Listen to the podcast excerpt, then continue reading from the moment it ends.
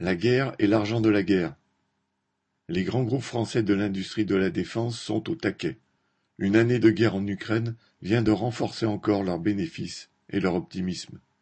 Tous n'ont pas encore annoncé leurs bénéfices de 2022, mais ceux qui l'ont fait exultent.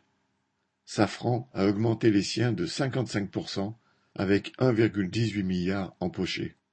Airbus Group les a accrus de 15,6% pour un montant de 5,6 milliards.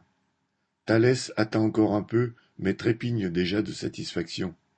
Quant au Dassault Aviation, Naval Group, MBDA, Nexter et Arcus, autres chefs de file de cette nébuleuse de près de 2000 entreprises, les prises de commandes sont telles que tout affiche le même appétit de profit.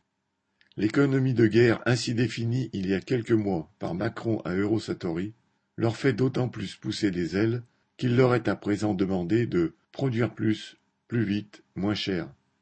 Les 413 milliards alloués à la défense pour les prochaines années sont une bénédiction. La bourse est à l'unisson. Deux des trois plus fortes hausses annuelles de l'indice boursier SBF 120 ont été enregistrées grâce aux rafales de Dassault Aviation et à Thales. Les annonces d'embauche se succèdent.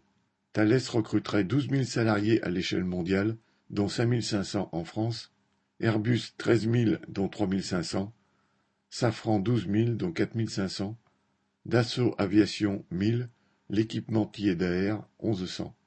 Pour la plupart, les profils recherchés sont de jeunes ingénieurs dont la formation, les capacités, l'enthousiasme pourraient être mis à profit pour tout autre projet que de concevoir et fabriquer et améliorer des canons, blindés, systèmes de repérage dits de défense, cybersécurité et missiles en tout genre. Viviane Lafont